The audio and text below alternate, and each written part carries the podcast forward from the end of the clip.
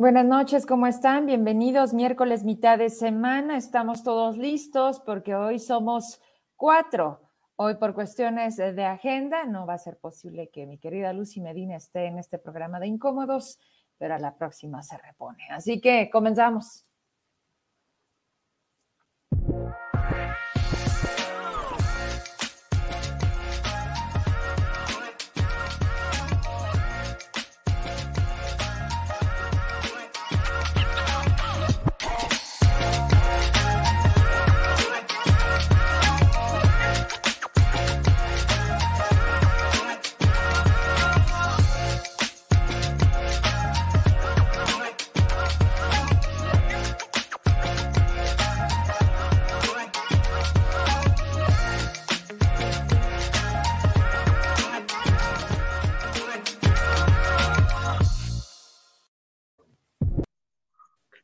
Estamos ya. ¿Cómo están? ¿Todo listo? Sí, sí. Norma y Heraclio, mientras se conecta también Gabriel Contreras. A ver, ¿a qué horas, Contreras? ¿Cómo estás, Era?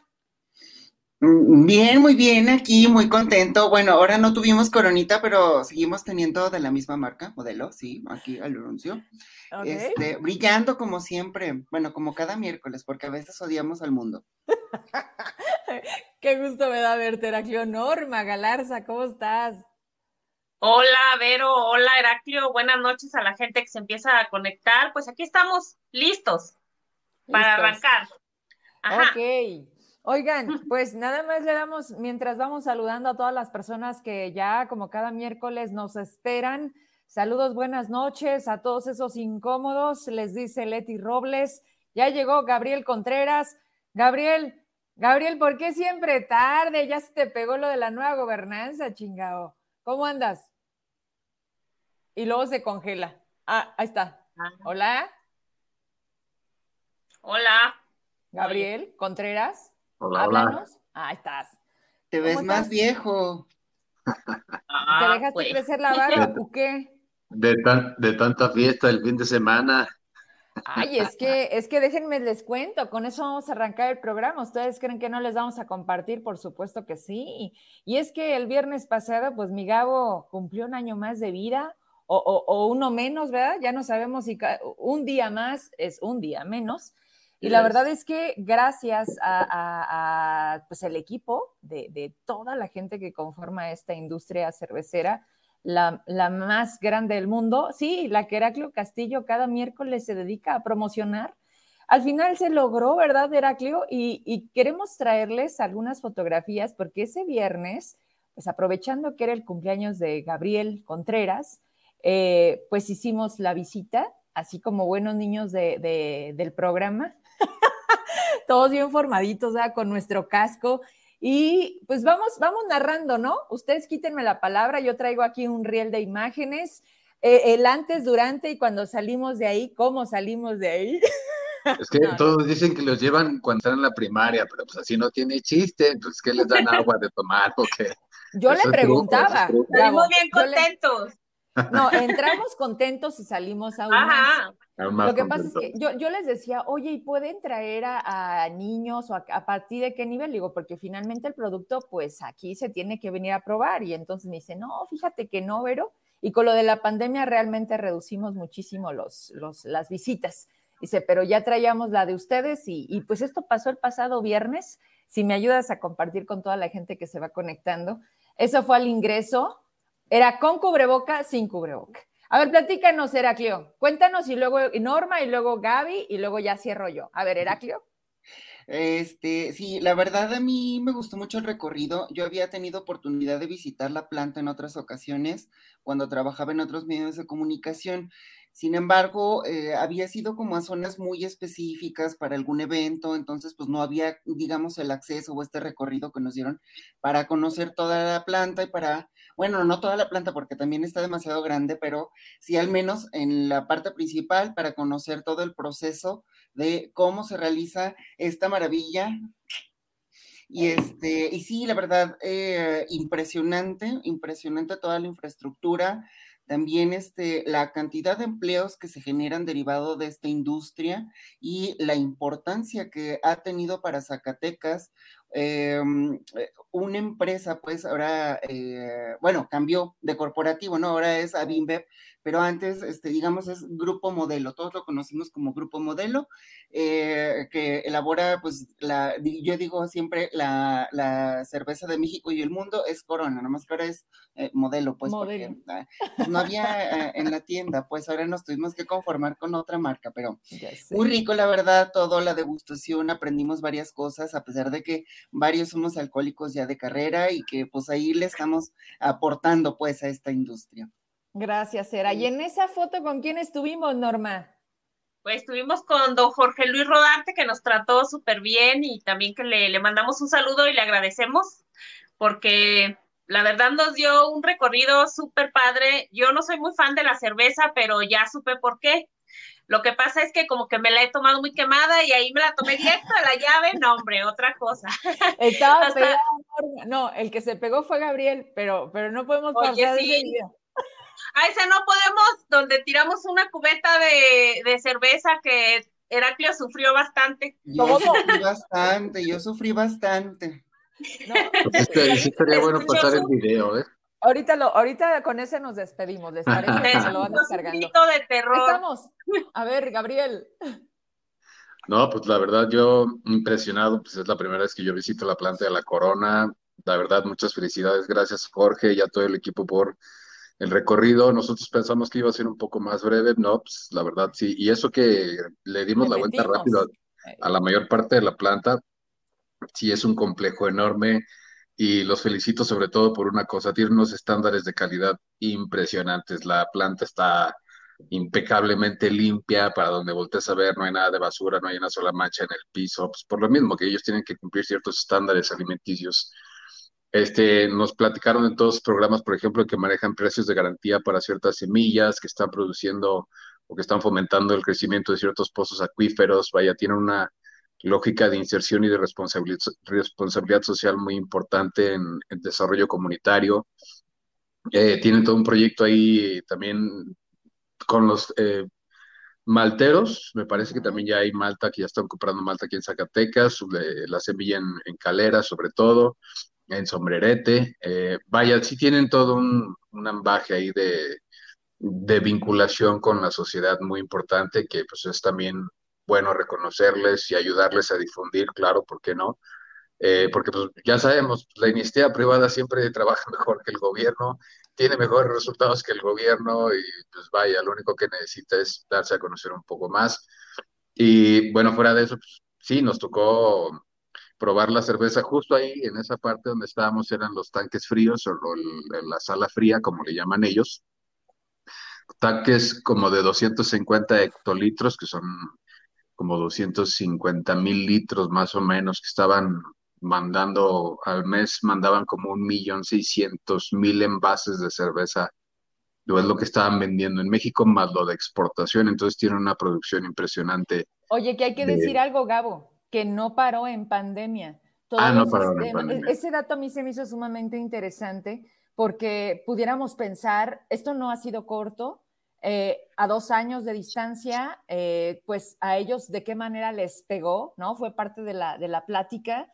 Este, y, bueno, la, la, anterior me encantó porque era Heraclio y todos andábamos perfectamente bien, pero la verdad es que tanto el licenciado Jorge Luis Rodarte como Juanma, pues nos dieron una visita realmente VIP, nos hicieron sentir muy especiales eh, y, eso, bueno, yo eh, lo quería tener, miren, ahí está, el del chaleco naranja es Juan Manuel, él está encargado de redes, de, toda esta parte de, de, la imagen que se logra hacer desde Zacatecas con la matriz, que es en Monterrey, y de este otro lado, ahí muy atentos, Verónica, o sea, hace yo, ahí está Heraclio, y luego del otro lado, Migabo. Y creo que otra, ah, bueno, esa, esa parte era, o sea, el envasado. Oye, oye, Gabo, eh, Norma y Heraclio, eso realmente en una foto no se logra dimensionar. O sea, cuando entras y lo ves y tu vista no alcanza, o sea, que realmente se ve impresionante. Y yo le decía al licenciado, oye, ¿dónde están esos miles de trabajadores? Y me dice, por ahí, por ahí andan, porque nos tocó cambio de turno, ¿se acuerdan? En una atravesada nos tocó cambio de turno y dices, ¿dónde está esa gente? Bueno, estratégicamente en puntos, todo está pues, mm, ¿cómo se le llama? Pues motorizado, ¿no? O sea, automatizado. Ajá, automatizado. Y, y, va a madres, ¿no? O sea, y, te va sacando la botella que no está llenada correctamente y te va llenando la que no tiene el sello perfecto de corona. O sea, de verdad sí dices, ay, pues. Pero en la, parte de atrás, acuérdate que está el salón donde también tienen el envasamiento prácticamente manual, en donde ellos están revisando las botellas, no está como todo tan automatizado el procedimiento, pero porque tiene que ver con muchos estándares de calidad y ellos lo revisan directamente. Y pues vaya, creo que esto en general nos da una idea de que Zacatecas, claro que puede ser un estado productivo, de que hay inversión, de que pues, se puede salir adelante, de que la gente, claro que quiere que trabajar, claro quiere trabajar, eh, tiene muy buenos sueldos, por lo que entiendo, parecido un poco a los trabajos en la mina. Y la verdad que las condiciones de trabajo, por lo que nosotros vimos, son muy buenas. Hay, evidentemente, todos los protocolos de seguridad, no solo sanitarias, sino de cómo manejar una máquina, este, el traslado del personal, o sea, Sí hay condiciones para invertir en Zacatecas, no sabemos por qué los gobiernos no terminan de cristalizar proyectos como este que son pues, importantísimos y que dan alrededor de 4.600 empleos al menos aquí en este estado, ¿no? Yo ahí quiero hacer un agregado eh, nada más como para dimensionar pues la importancia de lo que ha sido este tipo de empresas, o sea, no solo eh, Grupo Modelo, sino otras más que le han apostado a Zacatecas. Grupo Modelo se instaló en Zacatecas justo un año después de eh, esta gran crisis económica que se vivió entre el 94 y 95, ah, en el caso de México. Y en Zacatecas fue de las primeras grandes inversiones extranjeras que se realizó y, este, y eso ayudó mucho pues al desarrollo económico de Zacatecas y principalmente de esta región, porque todo, eh, como que todavía no empezaba pues aquí el, auge de la industria en Zacatecas, pero eso ayudó mucho a diversificar el mercado laboral. Así es. Yo quiero comentar, antes de que se nos vaya, el asunto de lo satanizado que se tiene el, la corona con el asunto del agua. En realidad, pues eh, ahí nos está explicando el señor que no ocupa en realidad tanta agua, que no necesita tanta agua como dicen, y, y en Zacatecas pues, se maneja un doble discurso, porque mientras se habla de eso, en el agua que nos llega a la casa se desperdicia más de la mitad, eh, no hay un tratamiento óptimo de las aguas residuales, entonces la verdad es que atentar contra la industria que genera empleos, pues es como una ceguera muy absurda, ¿no? De los gobiernos. No, prácticamente la mayor parte del agua que se desperdicia o se utiliza en Zacatecas es eh, cuestión de riego, cuestión de ganadería, en prácticamente para agricultura. Eso es en lo que en Zacatecas al menos la mayor parte del agua se está eh, dispersando sin procesos de tratamiento, sin procesos de reciclaje o de reorientación y sin reapropiación otra vez de mantos acuíferos. Eh, pues vaya, las cifras al menos que tenemos en, torno a Conagua, en torno a los organismos que al menos son los únicos que registran este tipo de movimientos, se, te, indican una tendencia muy clara. La mayor parte del desperdicio del agua o la mayor parte de la utilización del agua es prácticamente en ganadería en Zacatecas. Bueno, la verdad es que podríamos seguirle porque, porque son unos niños bien listos y tomamos nota de muchas cosas. A mí no se me olvida lo que dijeron, que todo coincidió en el momento en el que se tuvo lo de la lengua española aquí en Zacatecas, que eso trajo visitas, eh, obviamente, de todas partes. Eh, fue un evento de Amalia García. O sea, decíamos, necesitamos justo en este momento algo así algo que venga y, le quite tanta negatividad a Zacatecas para que se vuelva a ver como un punto atractivo. Pues ahí les va. Ah, porque yo creo que se andan equivocando. Este, ya están aquí poniendo hashtag nueva gobernanza, este, ya están poniendo aplausos. A ver, chavos, espérense. No, no, no, aquí no, ¿eh? Porque no pagamos. Acuérdense que quien les paga es Don David por aplaudir. Aparte, ya, ya se terminó el horario de trabajo, no les van a pagar horas extras, no la hagan. Pues mira, se andan confundiendo porque aquí ya se están este, posteando los chavos, pero les agradecemos por venirse a ver este programa, porque pues aquí, aquí sí se dicen las cosas como están. Y eh, nos están escribiendo de Aguascalientes, Jalpa, Aguas, eh, Tacualeche, nos están escribiendo de varias partes que ya se conectan los miércoles para vernos. Traigo los dos videos, uno donde tiramos la cerveza, que les dijimos, y si no la llevamos, no, aquí se tira. Y otra donde está en movimiento, ¿verdad? para que vean este, pues este rollo de lo que tratamos de platicarles a través del programa. Ahí les va.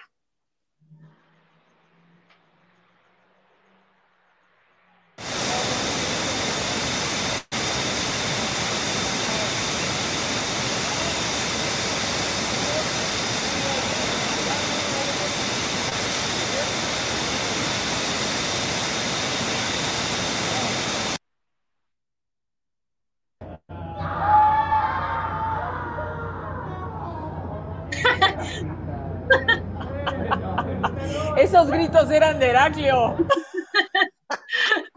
Así es, ese grito de terror fue de Heraclio.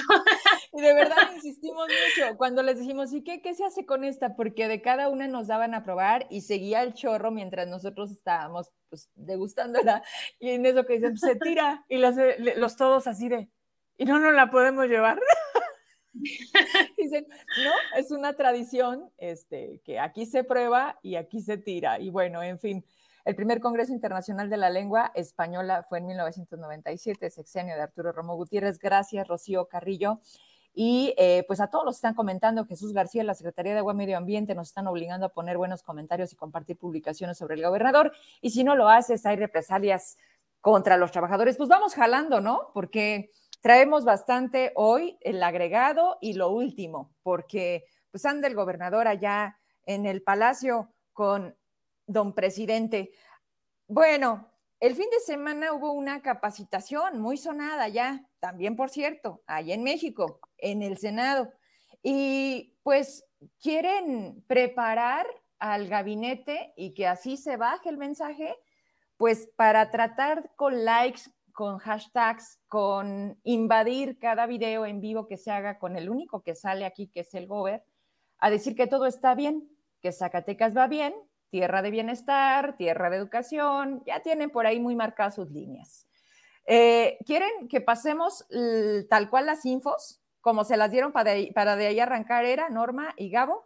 Si estamos listos, eso es lo más lamentable, ¿no? O sea, en chinga se les filtra, a nosotros todo nos llega, ahí es cuando dices, oye, no hay convicción, no hay equipo. La gente está haciéndolo pues porque es así o no tienes chamba. Y no lo está diciendo claramente Jesús García en Sama y en todas las dependencias.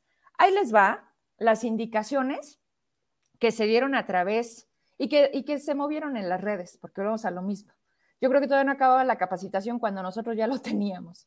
Pero bueno. Mira, eso está bueno. Dice, yo soy burócrata, pero no me han mandado saldo.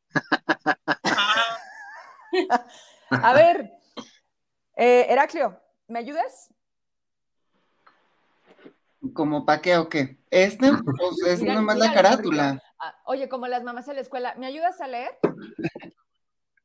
Pues sí, mira, este, sí hay muchísimas cosas que comentar, pero eh, yo no sé si principalmente esta idea de pretender gobernar desde las redes sociales, porque pues solo a través de ahí es como ha pretendido gobernar la nueva gobernanza y este, y pues vaya fallas que han tenido, ¿no?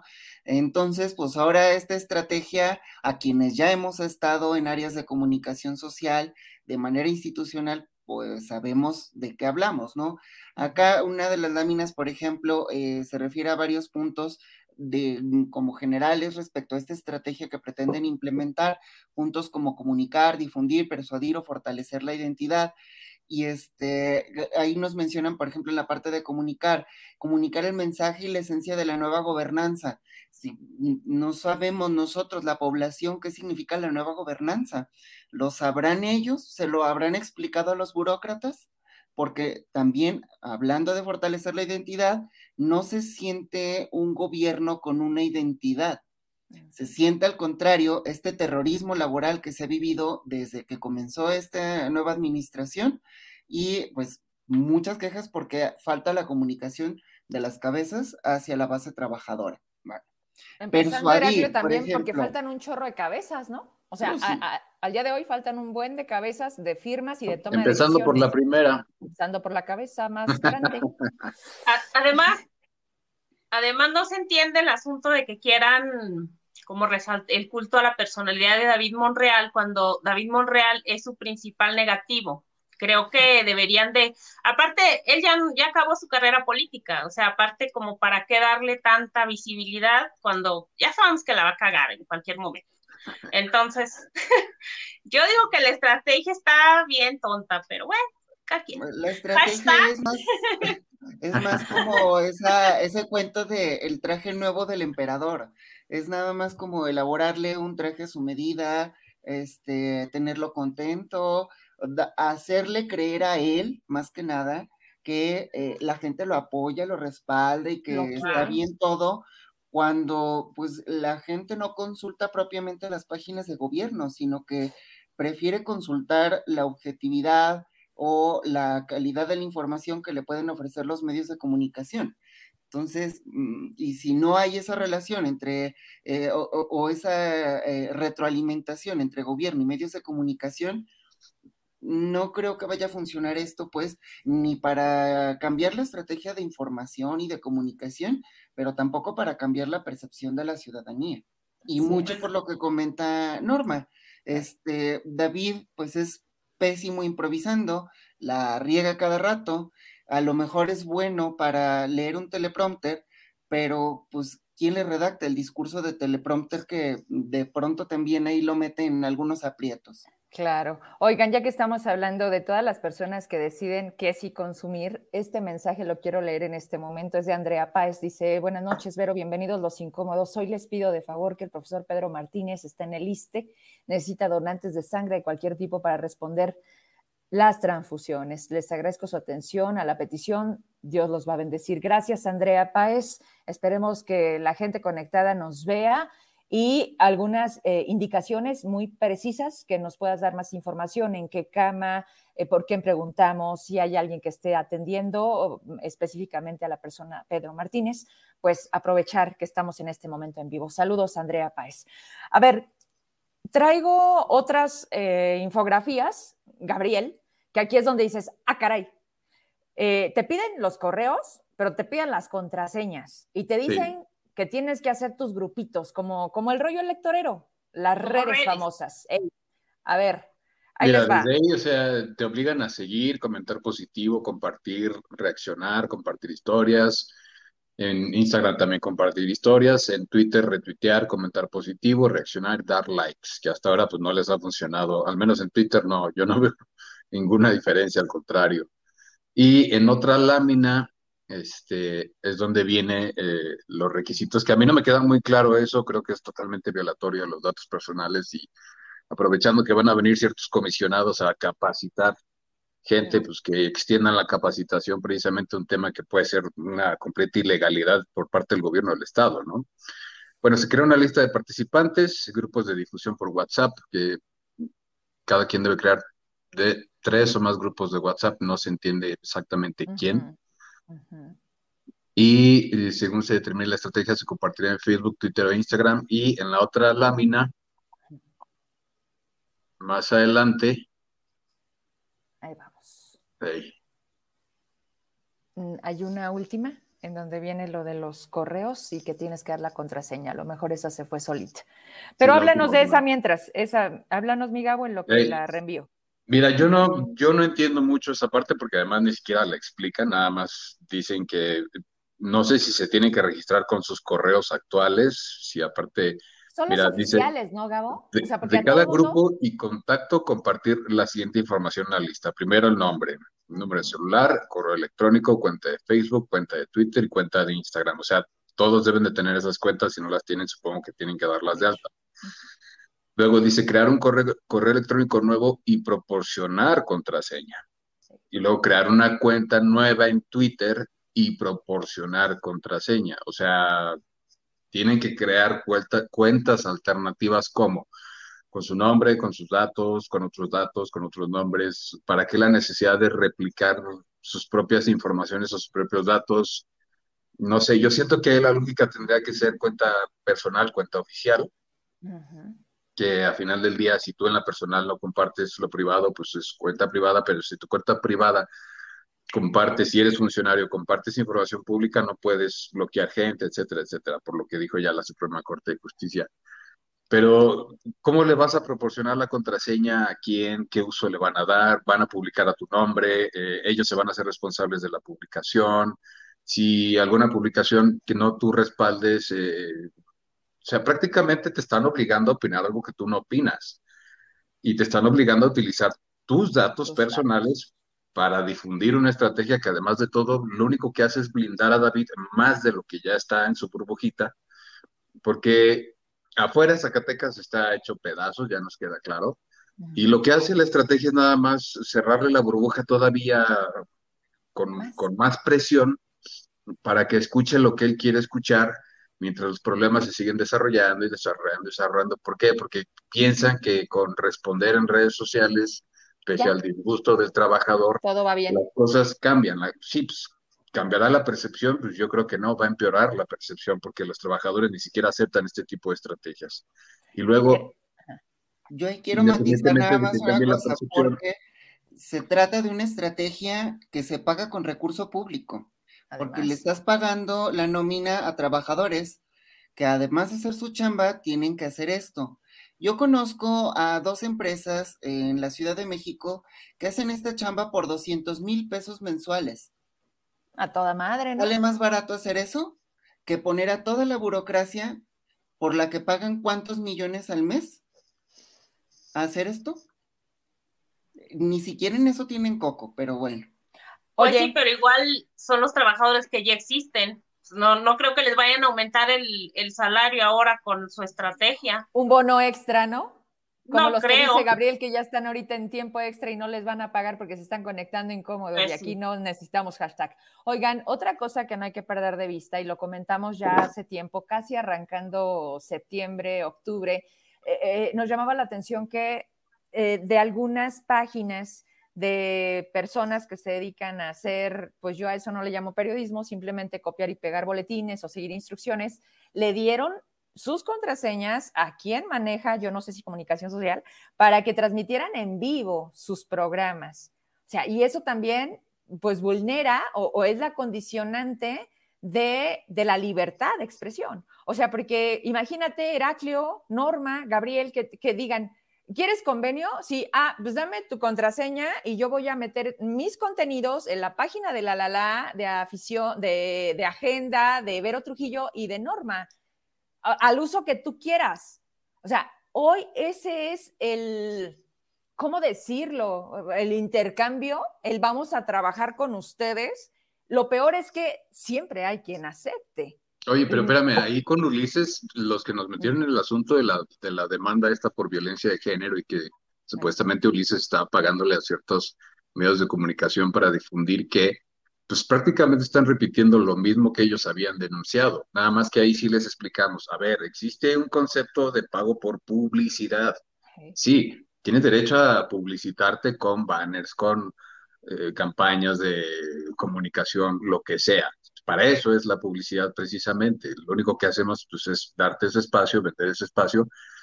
Y porque nosotros vendíamos un espacio, los monrealistas del Cabildo, eh, sobre todo Ruth Calderón, todos ellos se acordarán, pues estaban con que nosotros, no, a nosotros nos estaban pagando por golpear.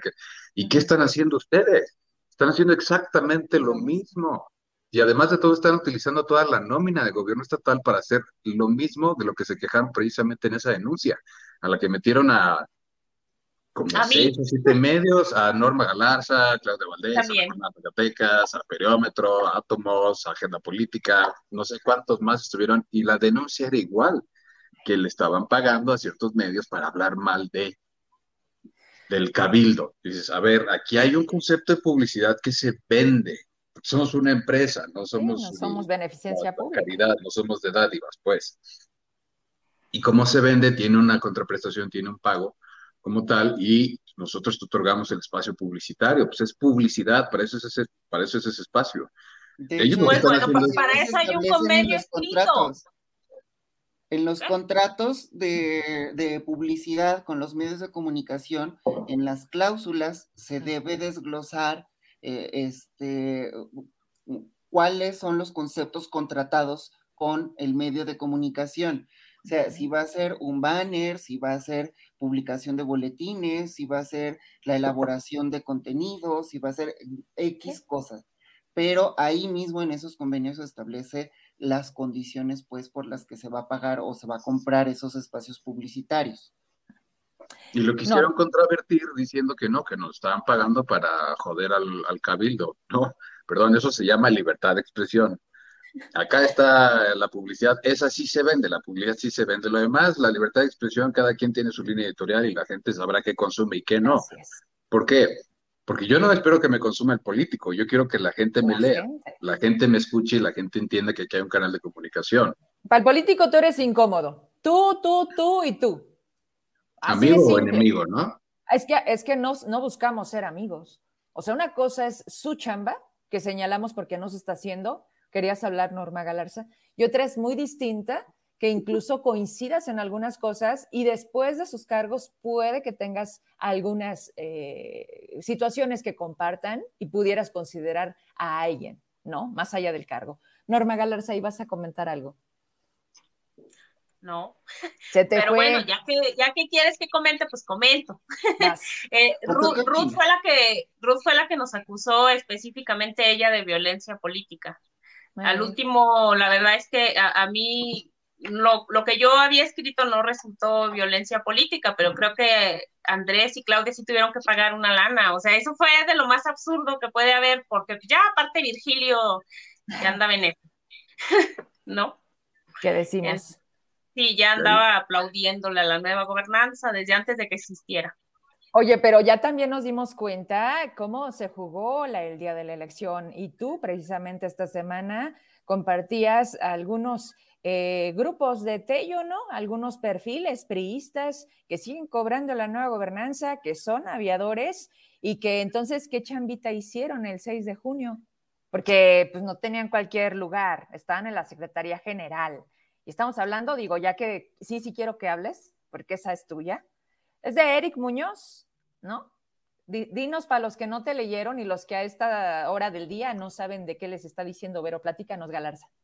Pues fíjate que más allá de Eric Muñoz, el asunto es que contradice la retórica de David de que el pasado, de que todo es culpa del pasado, y nada, resulta que se trajo a varios funcionarios del pasado. Entonces, pues queda muy mal porque, porque pues, él todavía insiste, insiste, insiste. Cuando tiene oportunidad, pues no nos dejaron nada, su misma, su misma verborrea de toda la vida.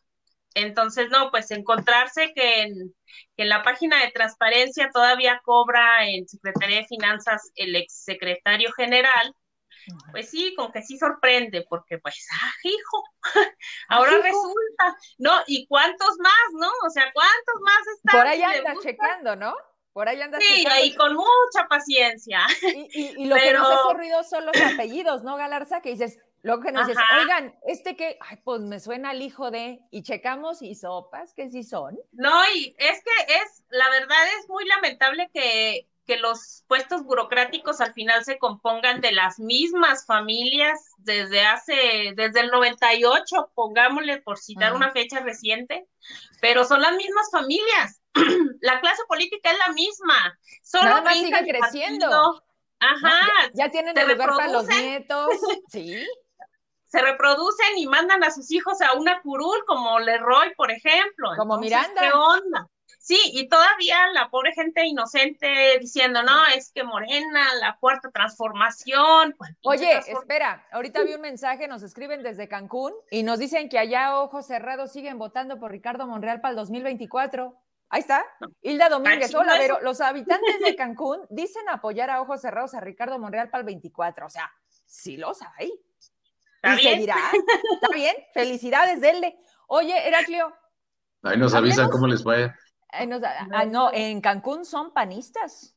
En Cancún es gobierno panista, pero bueno, ven a Ricardo que pueda llegar ahí a ser presidente de México, pues está bien. Pues a lo mejor ahorita lo ven como la, una, la única oposición al, al peje, ¿no?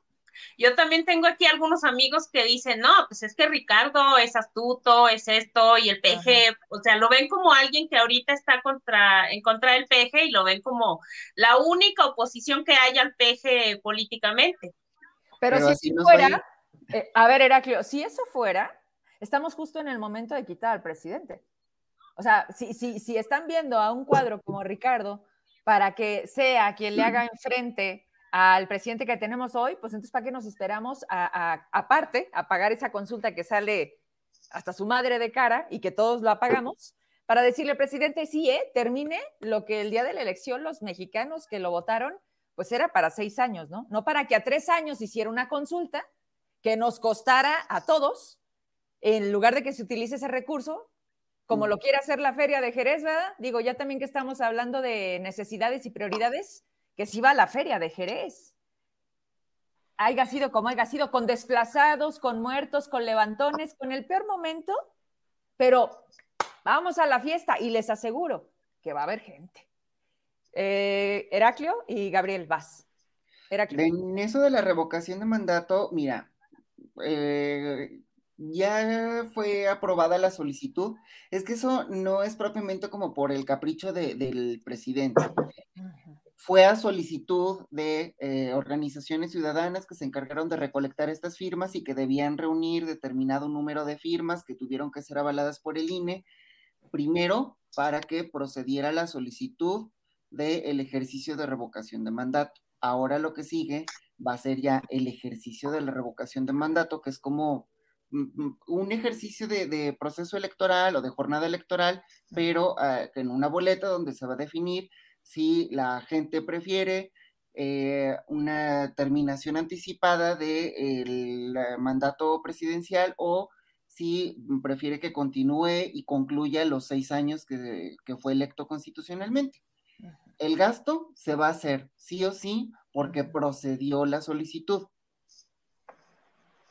Ok, gracias por la aclaración. No hay vuelta de hoja. Ahí no hay para dónde. El rollo ahí, pues, bueno, va a ser primero que el día de jornada se junte este 40% de votación de eh, la lista nominal para que el resultado sea vinculante, independientemente de que sea eh, para que continúe otros tres años o para la terminación anticipada de su mandato. Eso, pues estén veremos. Ahora, a lo que eh, yo he estado viendo últimamente es que hay una campaña para eh, la gente que está eh, a favor, digamos, de la conclusión anticipada del mandato, es como una campañita para desalentar a esa población de que participe y que únicamente acudan, digamos, la gente que sí está a favor de que continúe el presidente por sus próximos tres años. Habrá que ver cómo se desarrolla en los siguientes meses, pero por lo pronto ya hay varias violaciones al procedimiento con eso de la veda electoral. Esa es una. Y otra, cómo están utilizando el apoyo de la Secretaría del Bienestar en Jerez para los desplazados. O sea, te presto los vehículos para mover tus cosas, pero de ahí te llevo para que firmes lo de la revocación. Lo comenté porque me lo dicen ellos mismos. Entonces, pues ahí está el amor con el amor que se paga. Norma, ahora sí, querías decir algo. Ah, quería decir que, por ejemplo, es muy absurdo porque al final si en determinado momento la gente decide que ya no quiere que esté Andrés Manuel, mm. el Senado creo pone a un interino, entonces el interino sería el secretario de gobernación, tengo entendido, y luego el Senado citaría una elección, o sea, después de eso, pero es como absurdo porque supongo que la elección no se haría extraordinaria, tendría que esperarse hasta, hasta eh, los tres años siguientes, ¿no? ¿No? Sería ahí, imagínate el gasto, como para organizar una elección, qué absurdo. Pero no sería en lo inmediato organizar esa elección, o sea, como es un procedimiento que lleva varios meses de organización y que lo tiene que organizar precisamente el Instituto Nacional Electoral, prácticamente tardaría otro año para Otros, o tres años. quién sería el presidente suplente. Pero sí, quien entraría a secundar sería, pues al que también yo creo que va a ser un cuadro para la presidencia, ¿no, Gabo? Y ya aprovechamos sí, es que la lo, que, lo que te marca la ley es que el, el Congreso se, se constituye en, eh, en comisión electoral prácticamente para promover una, una convocatoria a elección. Eh, esta, en este caso sería una elección eh, anticipada por porque en la revocación de mandato lo que se elige es eh, detener anticipadamente un gobierno o clausurarlo, cerrarlo, ustedes gusten llamarlo. Entonces vendría una elección anticipada del gobierno federal o del, del Ejecutivo Federal para el, cambio de, de, figura, o sea, para las elecciones presidenciales, que yo creo que es que, a ver, ahí sí, sí tiene un poco de sentido porque estamos hablando que el sistema electoral mexicano se mete mucho a la lógica de los sistemas electorales europeos, americanos, eh, de muchos países que tienen periodos cortos y que van a una elección cada tres, cada cuatro años, como pasa en Estados Unidos, que son cuatro años y luego el mismo candidato puede postularse por otro segundo periodo y debatir en contra de ya sea el Partido Conservador, el Partido Demócrata. Eh, tiene un poquito de esa lógica, este, esta cuestión de la revocación de mandato, o sea, interrumpir para valorar y después utilizar el mecanismo ciudadano de la votación para decidir si se continúa o si cambia el proyecto. Nada más que aquí tenemos la gran confusión de que hay muchos partidos políticos. En otros países son menos. El caso americano es bipartidista, un régimen bipartidista. En casos europeos sí hay una pluralidad, pero no llegan como a la exageración y hay proyectos muy definidos. Entonces, todos estos, estos instrumentos para México, claro que son instrumentos muy novedosos, son instrumentos, pues digamos que están en pañales, porque la gente no los ubica, no los conoce, pero pues vaya, creo que ahí lo de menos es el presupuesto, sino el, el poder de la gente para decidir terminar anticipadamente un gobierno que no está dando resultados. Y creo que el caso de Zacatecas eh, es, es, el mismo asunto. No es que los columnistas, no es que los periodistas, no es que los críticos, no es que, no, o sea, la gente en la calle está pidiendo revocación de mandato. Y se ha pedido prácticamente desde que inicia el gobierno de David, cuando empieza el conflicto con el magisterio, desde ahí empieza a sonar poco a poco, poco a poco todo esta, este eco de vamos a quitarlo, no sirve para nada, estás peor que el COVID y cosas casi pequeñas que se fueron construyendo y que después fueron dando el, hecho o la petición de la revocación de mandato. ¿Por qué? Porque ya tenemos ese instrumento ciudadano, que como instrumento ciudadano democrático también debemos de cuidar mucho. Porque claro, estamos siempre sujetos a, a la relación de poder entre los propios partidos políticos y claro que va a haber intereses que estén pugnando para que cada tres años haya un cambio de gobierno, sin embargo, yo creo que mucho influye ahí el, ánimo social y el ánimo social en Zacatecas es indiscutible. Qué bueno, hay forma de discutir el, ánimo social y mucho menos con una campaña de redes sociales como esta. Y ya para dar cierre con ese primer tema, tú hace ocho días justamente decías, Gabriel, ¿y qué va a pasar cuando David le pague al magisterio? ¿Y qué va a suceder de todo esto que en el aire, en la tierra, en la calle, en la mesa, la familia, los amigos, nos decían, es que no puede ser. O sea, sí pensamos que iba a ser difícil por todo, por pandemia, por economía, por todo, pero esto está de la fregada. Aparte, los citan, los hacen esperar dos horas a presidentes de cámara, a cualquier persona que dicen, ah, ya vamos a poder sentarnos a platicar con David. No, no llega cancelan. O sea, de esa manera, con esa informalidad, con esa puerta cerrada, con ese me vale madre, está trabajando de arriba para abajo, de derecha a izquierda, la gobernanza. Y, vamos entonces a, a, dar el siguiente paso con otro tema, porque bueno, ya nos quedó claro, esa es su estrategia, esa es a lo que fueron a Ciudad de México a estas alturas, o sea, seis meses después, cuando ya prácticamente les tronó la chingada bomba en las manos, en donde se dieron cuenta que todo está mal y que está tarde y que todos se levantan tarde y que todo el mundo está haciendo lo que le da su gana, ¿no, Heraclio?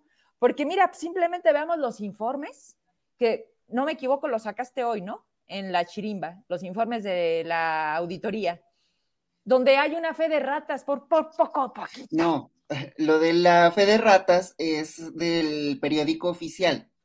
A ver en el periódico oficial eh, se publica, bueno, ustedes recordarán que a principios de febrero eh, hubo un evento acá con bombo y platillo en el Palacio de Convenciones donde habían convocado a los alcaldes de los 58 municipios y este ahí yo me acuerdo una entrevista que le hicieron al alcalde de Fresnillo, Sol Monreal, antes de entrar al Palacio de Convenciones, que él decía desconocer el motivo de la convocatoria, pero que esperaba que no se tratara de eh, algo como para eh, pararse el cuello, eh, sombrero ajeno, el cuello con sombrero ajeno, ¿no?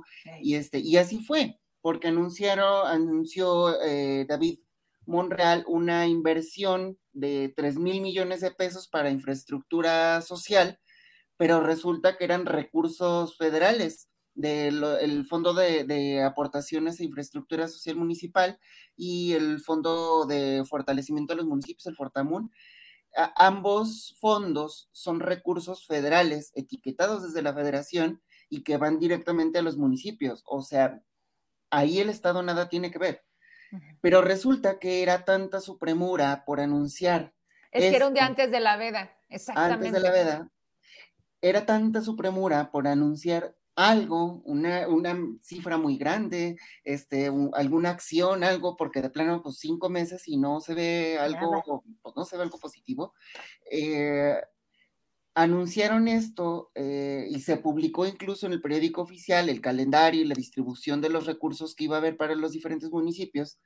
Y ahora publican una fe de ratas que resulta que en el caso de Loreto y Trancoso se equivocaron nada más así como por una pequeña cantidad, unos 40 millones de pesos, ¿verdad?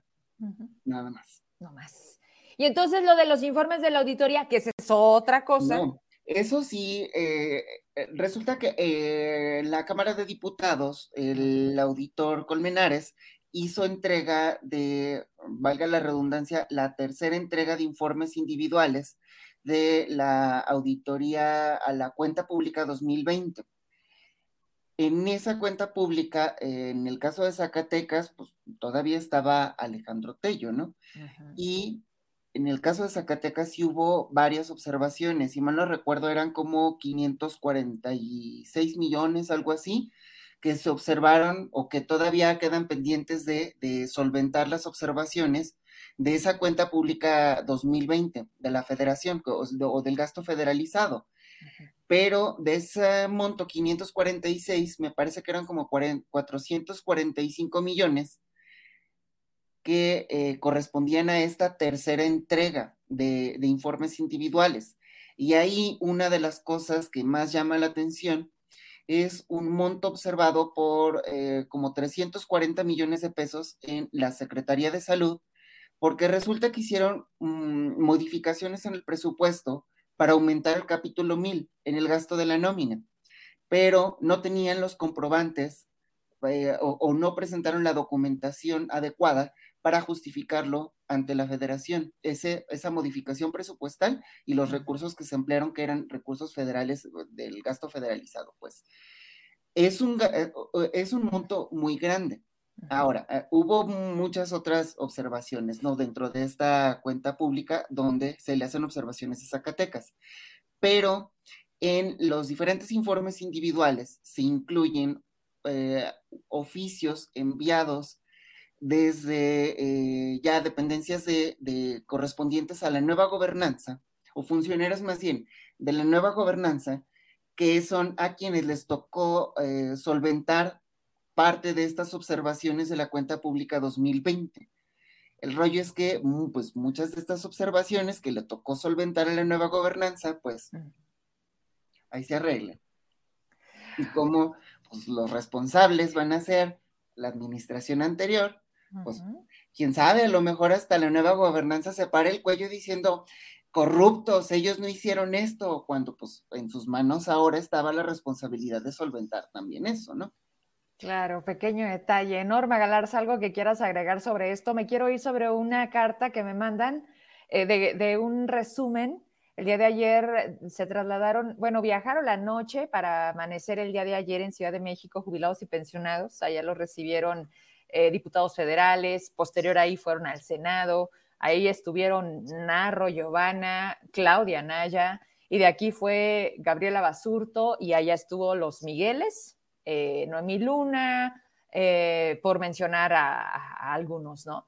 Y me dicen, Vero, lee, lee lo que pasó. Y, aquí está, aquí está en el primer párrafo, si me permiten, para que la gente se entere y nosotros también. Dice, resumen de la visita con los diputados y senadores. Dice, a nuestra llegada a la Cámara de Diputados, minutos antes de nuestra participación, se encontraban dando una rueda de prensa el grupo parlamentario de Morena. En ella estaba el paisano integrante de la banda Jerez, Marco Flores. Sí, el que también el fin de semana dijo que, pues, pues él, si no ayudaban de la federación, pues que se levantaban en armas, ¿no? Eso dijo el, tipo este, que la verdad es que, híjoles. Eh, al escuchar Viva Zacatecas, se acercó a saludarnos así como su coordinador, para hablar bien de él. Sin embargo, al vitorear David, David salió peor que el COVID. COVID, COVID, llévate a David. Ambos se retiraron del contingente y ya no volvieron.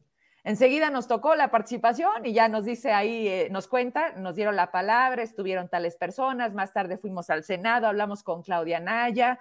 Fíjense nada más cómo es lo absurdo, ¿no? Podríamos decir que gran parte de estas personas votaron por David, estuvieron en la campaña de David Hoy ese David que no ve, no escucha, no siente, no nada.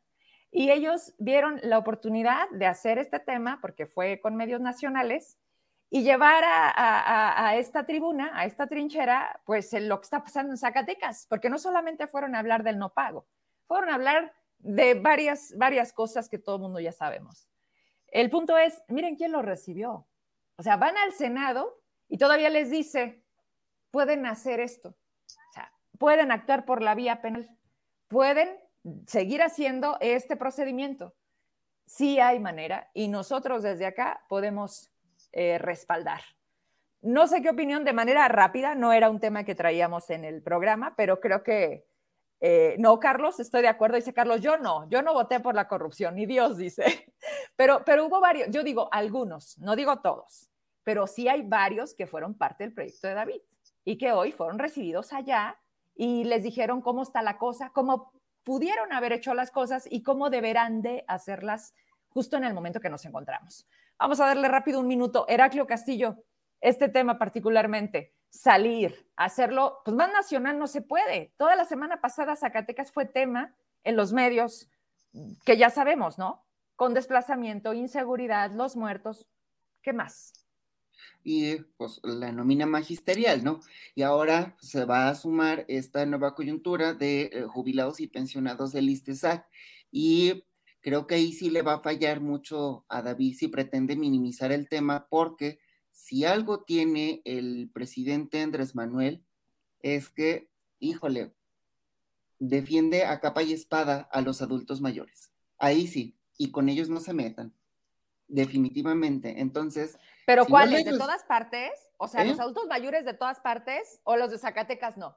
Porque el presidente sabe del tema del magisterio, sabe de los jubilados, sabe de los pensionados y no han hecho mm. nada al respecto. Mm. En el caso de, eh, o sea, va a trascender ya a la esfera nacional. No me refiero nada más a hacer presencia en la, en la Cámara de Diputados, ya. sino le va a explotar la bomba en alguna mañanera y de pronto lo va a traer la prensa nacional, así como han traído el tema de la seguridad. Eh, y en el caso de, Andrés Manuel, él sí me parece que eh, si hay uno de los gremios a los que defiende capa y espada es el de adultos mayores y principalmente por esto de las pensiones. Con eso, es el voto él ha defendido mucho el tema de las pensiones para adultos mayores a, capa y espada. Y en el caso de jubilados y pensionados del ISTESAC, claro que meterá las manos al fuego y claro que les va a ayudar, pero no a David. Ok. Pues ojalá.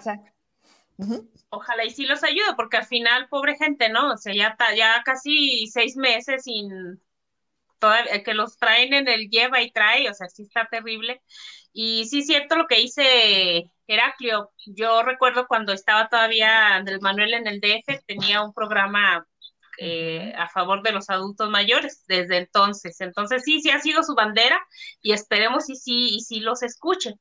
Y el asunto de los diputados federales eh, de Morena, pues es lamentable que no se hayan dado cuenta a estas alturas que son diputados de todos los zacatecanos, no nada más de David. Entonces, qué lamentable, no les cae el 20 a lo que llegaron allá, ¿no? a lo que les abrieron la puerta. Está bien que sean agradecidos, pero sean agradecidos con la gente. Si no es por la gente, no llegan. Pero no escuchaste en aquella entrevista que tuve a Ernesto Romo. O sea, yo me debo a David. Yo me debo a David. Eh, ha de ser su asesor, porque ya ves que dijo, cada fin de semana va a México. Y le dije, no, pues es que a ti tú sí sabes, tú sí andas con él. Pero ¿qué crees? Que el fin de semana pues, andaban en un municipio donde sacaron las cartulinas y le dijeron, oye, págale al magisterio. Mientras ellos tomaban una foto con un mezcal diciendo que, ay, qué bonito nos trata la gente. Cuando al distrito que corresponde al diputado, pues ya no regresaron. Pero bueno, al fin la hipocresía, ¿verdad? Gabriel Contreras, ¿con qué cierras en este tema de jubilados pensionados en lo nacional? ¿Qué le falta a los medios nacionales para voltear con ese tema? O sea, ¿por qué nada más la inseguridad, lo de los moches, que, ay, caray, se quedaron cortos, ¿no? Pero ¿por qué no los jubilados? Porque hay desinterés. A mí me preocupa mucho que en el Senado apenas estén mirando a Zacatecas, ¿no? Porque pues, están más ocupados en hablar de temas del Senado.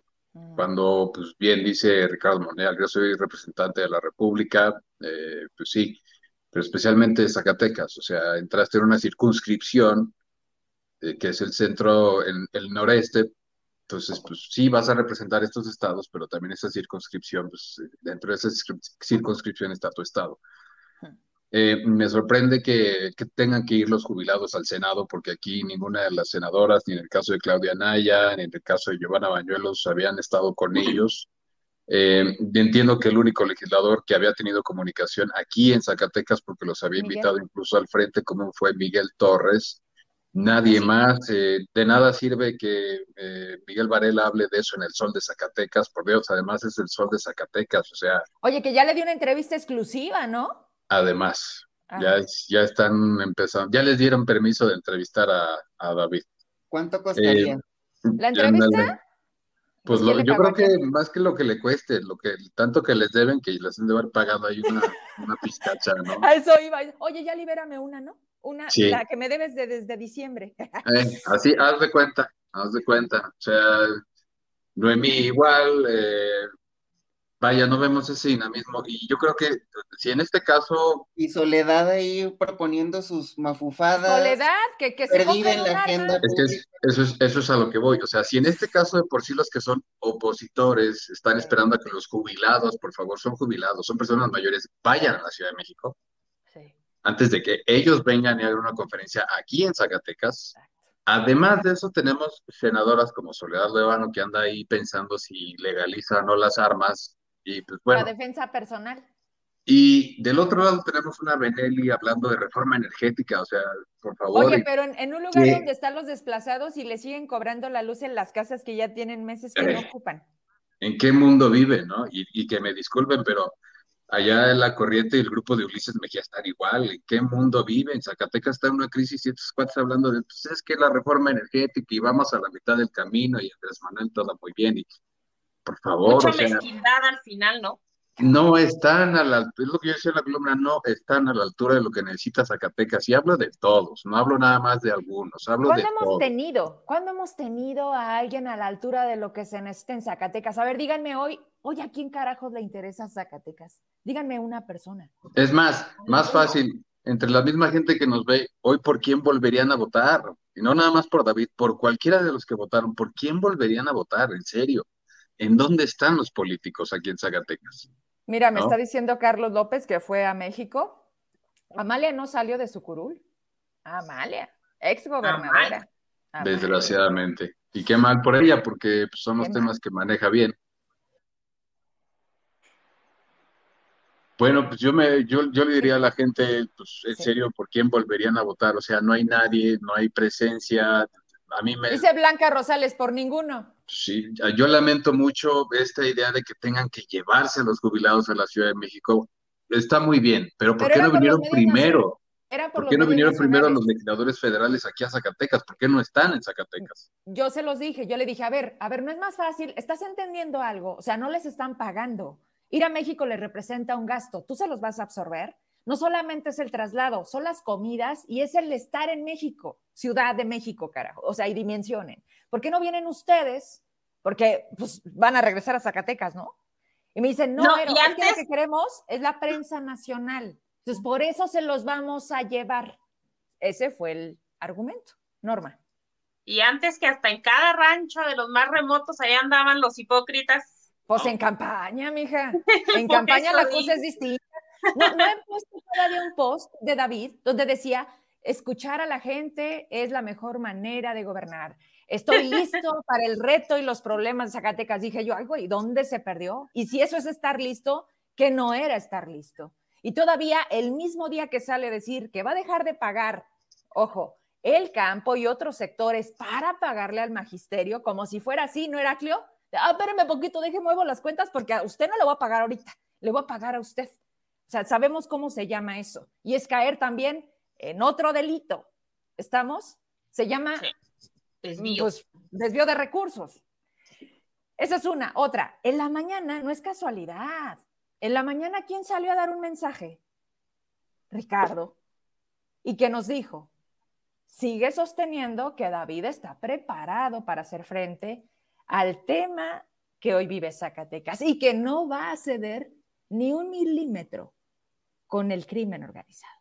Yo, yo, no lo me dejan brillar, no lo dejan brillar. ¿Quién no, lo deja brillar? Pues que se ponga a pistear como tú, porque hasta donde sabemos, en una transmisión le pusieron una, ahora no te vimos en la cantina Master. O sea, si, si eso le ayuda, a ver, explícame, ¿quién no lo deja brillar?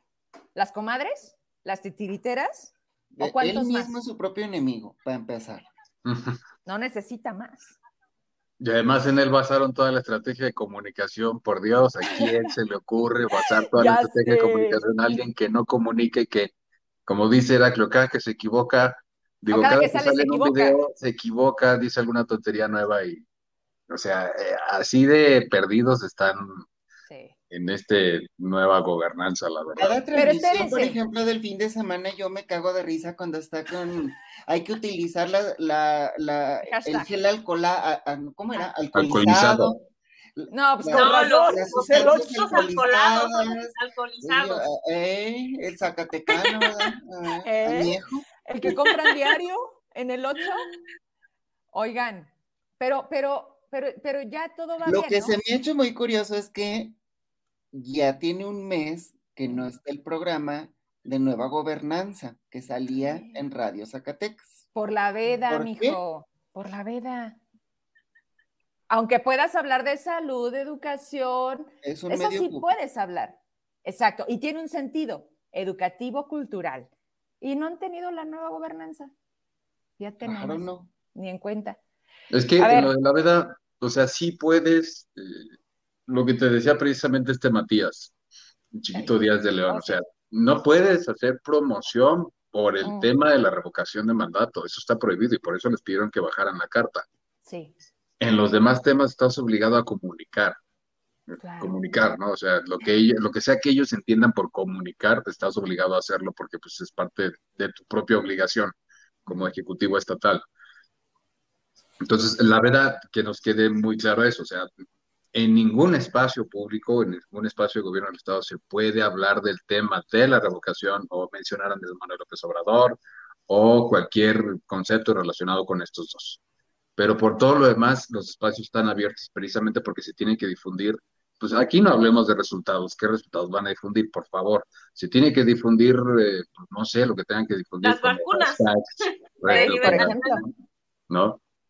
Pero la veda nada más es en estos temas, o sea, solamente aplica para este tipo de situaciones. Para lo demás, se tendría hipotéticamente que estar, comunicando de la misma manera. Ahora, si ya tienen la estrategia de redes sociales, ¿qué pasó? Vamos haciendo un poquito de retrospectiva. El gobierno empieza con esta cuestión de, de la entrega-recepción. Mm.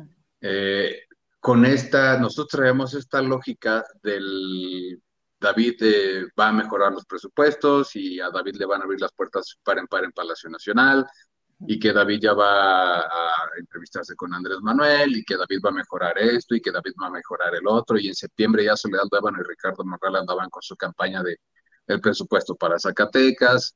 Y luego vino la toma de protesta y pum, todo se les cayó no, lo, no le contestaban el teléfono, no lo atendían, no le soltaron dinero, le dejaron que el Estado le explotara las manos con el magisterio. Eh, se fue desagregando toda esta vieja idea o esta idea cristalizada de la campaña de es que David es el gran amigo de Andrés Manuel López Obrador. Y hoy. Ah, espérate. y hoy. con Andrés Manuel. Y vean la foto. Vean la foto.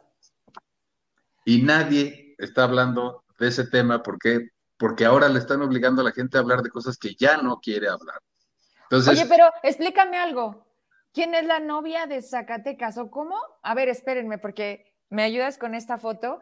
Pues están tan metidos en su rollo de levantar a como de lugar esta chingadera, que el secretario de Economía escribe esto en el tweet que sube el gobernador, donde anuncian, y Heraclio nos pasó, ¿no? O sea, ¿y qué es lo sustancial, Heraclio? O sea, David fue, lo recibió cabecita de algodón y ¿qué le dijo? Vamos a federalizar la nómina, te voy a dar más recursos para Zacatecas.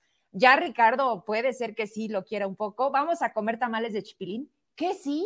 No más voluntad de respaldo para Zacatecas y ya, hagan de cuenta eso, punto. O sea, no hay más, ni un dato duro, ni un compromiso, ni un nada, ni un tema. O sea, le dio el avión. Pues es que no sabemos si sea parte de esto de la veda electoral que no pueden hacer estos anuncios importantes o eh, si en realidad nomás hizo antesala, no lo atendían, se tomó la foto, ¿Y se fue? la foto de rigor para los políticos y ya, le dieron las Y ve a saber si fue una foto actual. Ve a saber si fue una foto de hoy. O nomás no, también. Se ve igual de hinchado. No, pero es diario. El ya levántate se le pues nota. en la campaña andaba igual de hinchado. O sea, él es así, no lo dejas brillar, dile, mm. dile. No, pero ese saco no lo llevaba en sus visitas con el presidente. Miren, ahí dice, reunión productiva, amigable, respetuosa con el presidente. Me reitero a su disposición para seguir trabajando conjuntamente en la transformación de Zacatecas. Ahí sería fácil comprobar porque no, con David Monreal no fue con el único gobernador con el que se reunió hoy. Me parece que fueron otros dos o tres este, gobernadores. Vamos viendo las fotografías de esos gobernadores y a ver con Tlaxcala y Chiapas. Y a ver si el presidente traía la misma ropa. Eh se juntó con el de Tlaxcala y Chiapas, habría que checar ese pequeño detalle. Oigan. pues ya sería como muy. ¿Qué? Pues como muy de revista ¿Como para qué? No andar ahí. ¿Como para qué? ya sabemos que no le, ya sabemos que le dieron el avión. lo que mandan de comunicación social respecto a esta reunión de, de del gobernador con el presidente es eh, el presidente dijo que tiene voluntad para respaldar a Zacatecas. ¿En qué? No, sabemos. ¿Con qué? Tampoco A ver, a ver, vino en noviembre. Vino en noviembre y para muchos zacatecanos se tradujo en a Zacatecas le va a ir bien, sobre todo en tema de seguridad, porque ese día que estaba aquí ya estaban muertitos esperándolos, ¿estamos? Y a partir de ese momento se recrudeció absolutamente un día sí y el otro también el tema de seguridad. Entonces, no hubo solución, Heraclio. Por eso, pues, ¿de qué, ¿de qué crees que estamos llenos? O sea, de esperanza, no creo, de que haber ido hoy a este tuit, miren, ahí está don Rodrigo Castañeda. A ver, échale zoom. Echa, échale un zoom. Échale un zoom. échale un zoom. Y dice Rodrigo Castañeda, arroba Rodcast, hace una, bueno, en ese momento era una hora que había posteado, dice, en respuesta a David Monreal y López Obrador, enhorabuena, gobernador. David Monreal, una excelente novia para las y los zacatecanos. Que alguien me explique. O sea, pero además de todo, las faltas de ortografía en hora buena. O sea, va junto. a ver, a ver, ¿quién dijo que, era... que nos está viendo eh, don Simitrio, dígales algo. ¿Quién dijo que era la expresión en hora buena y la expresión enhorabuena. Y luego el autocorrector de plano, o sea, eso de novia en lugar de noticia. Noticia. Pues, oye, oye, es que ¿quién les dijo a ustedes que para tener un cargo, para ser diputado, para ser gobernador, tenías que saber leer y escribir? Oye, pero es el que gana 200 mil pesos mensuales. No, no me importa, ya te he dicho. O sea, es que no estamos en donde ellos están, nos queda claro. Y sí, mira, ah, dice Simitrio, enhorabuena por su ortografía, ¿verdad que sí? en fin, pues vamos cerrando. Ay, es que la gente de veras. Vamos leyendo unos mensajes y con eso nos, nos vamos despidiendo. Vamos interactuando con toda la gente que nos está viendo por todas las plataformas. Estaban diciendo que hoy no salimos por YouTube. Estamos por YouTube, claro que sí, y por cada página, por la la la, por la cueva y por eh, agenda, política. Así que este, por ahí no, no sé qué pasaría. A ver, Dice, ahí tú me dices, Norma, porque ya ves que depende de tus contactos o la gente que te sigue, a ti te dejan mensajes, a Era otros, a Gabo otros. Dice, diputados se aprovechan del problema de jubilados para sacar raja política. ¿Quién les cree? Ahí nos dice Miguel Ángel. Fíjense que tengo que platicarles algo que me pasó ayer cuando terminé el noticiero. Digo, para dejarlo así como un, un pequeño ejemplo que sé que se traduce mucho afuera. Me dice una persona, oye, Vero, estamos así, estamos encabronados sea, nosotros nos utilizaron para sus fines, para la campaña. Nos prometieron que llegando, sí vamos a tener un lugar. Uy, ¿cuántos va Heraclio? en Cisart, ¿verdad? Por hacer la chambita fea y sucia. En fin. ¿Y cómo dejaron el Cisart? Eh? A lo que se presta. No, espérate, no le han metido mano al Cisart. Ah, ahí está la cosa. ¿Quieres? A ver. Eh, y me dicen, bueno, mi mamá es, es jubilada, le tienen detenida también su, su, pago desde hace seis meses. A mí no me cumplieron, pero eso sí, estamos en un grupo en donde estamos a la espera de que nos manden a hablar. Y, y nos piden que subamos sus videos, que posteemos el hashtag. Le digo, ah, o sea, no te han acomodado, no te han dado chamba, pero sí te siguen pidiendo. Me dice, sí. Le digo, no, ¿y, no les has escrito que como para cuándo la contratación? Y me dice, no, no, la verdad es que no me he animado. Punto número uno. O sea, la gente. La gente que sigue en espera y en la confianza de que les van a hablar. Al cabo apenas van empezando, ¿verdad, Gabo? Ahorita me escribían seis, seis eh, meses, ocho días, tantas horas. Me imagino que hay gente que ya es un pinche calendario en donde aquí se acaba. Oye, pero además de todo, ¿quién, quién, quién puede estar esperando un lugar en este gobierno? O sea, ¿qué, ¿qué tan mal puede estar la situación que alguien quiere trabajar con David, por Dios? Pues muchos priistas. Hay ah, muchos priistas en este gobierno y muchos están en finanzas. Pero bueno, eso por un lado, yo le contesté, le dije, bueno, pues creo que se está equivocando, creo que debería de decirles, oigan, ¿cómo para cuándo? O simplemente no, no, no postear, no, no seguir ayudándoles, porque pues no te están pagando, ¿sí? Pero bueno, es su decisión. Por otro lado, me mandan unas capturas que dice, Semon Realísima. Ah, no sé si ya vieron la página, trae apenas 600 likes. Pues es de Katy, Sale las fotos de Katy y el rollo es hacia el 2024 apoyando al senador. Y me dice una persona, oye, pero ¿no se te hace demasiado descaro? Y yo le contesté, a ver, es legítimo para ellos. Para ellos es su vida, es continuar con su carrera, es la búsqueda de sus propósitos. No, ojo, aquí lo más importante es que vamos a hacer nosotros, que van a hacer ustedes. Nadie, absolutamente nadie está obligado a seguir votando por los Monreal o seguir votando por Morena. O ahora sí, ahora sí les van a cumplir. ¿Con qué quiero cerrar mi comentario? La gente no entiende, Heraclio. O sea, la, gente se siente indignada por ver que ellos siguen caminando como si no estuviera pasando nada. O van pisando mierda y ellos creen que todo va bien. Y voltean y dicen, oye, Vero, ¿no se están dando cuenta cómo nos están teniendo en Zacatecas? Pues no, porque al final de cuentas ellos siempre han sido como han sido. O sea, volteemos simplemente rápido. ¿Cuándo platicábamos, Norma? Sobre el periodo que fue alcalde de Fresnillo. ¿Te acuerdas? Ayer, me decías, ¿no? Pues sí, pero... cuando la gente... Ajá, o sea, ¿por qué, ¿por qué se nos olvida? ¿Y por qué cuando viene la elección, si la gente sigue aceptando una dádiva, una promesa, de te vamos a contratar, vas a entrar con nosotros, eres parte del equipo. Y ve cuánta gente hoy prácticamente la dejaron fuera y se deshicieron en la campaña y se agarraban a madrazos en redes por sus candidatos. Y hoy no les contestan ni el teléfono. Simplemente lo quiero dejar porque creo que es importante. La gente me lo escribe, gracias, pero ¿y qué hacemos con eso? O sea, de alguna manera ustedes apoyaron el proyecto que es el que tenemos hoy? Pues nada, porque nunca aprendemos, la verdad, nunca aprendemos de la experiencia. De, y si, por ejemplo, con David, la verdad es que toda su trayectoria, la misma familia, el asunto es que ellos siempre solo han querido simplemente llegar al poder para tener más lana, tener o sea, nada más el poder por el poder, no, no son eh, políticos de Estado, ¿cómo le podríamos llamar?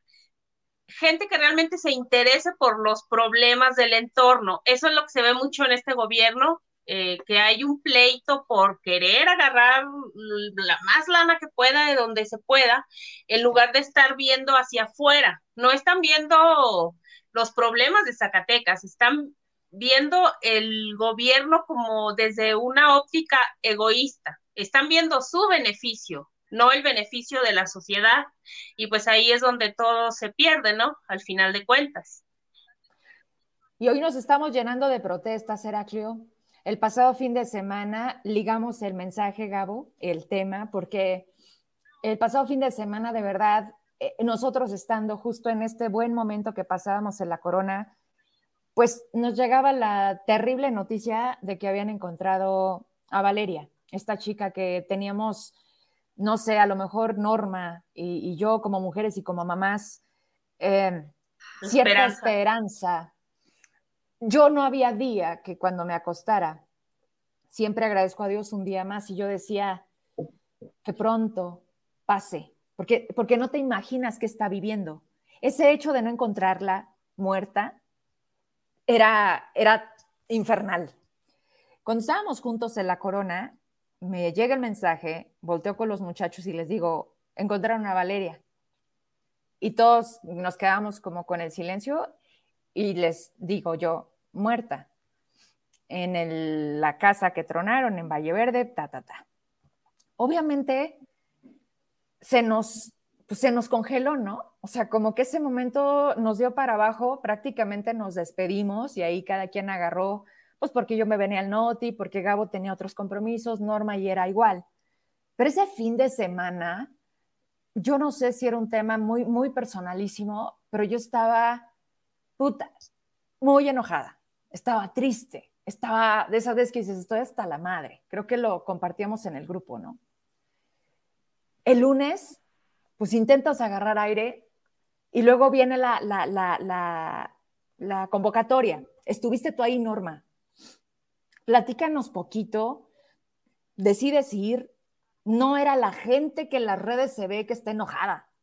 O sea, realmente en las redes es una radiografía de una realidad, pero cuando sales a la calle es otra bien distinta.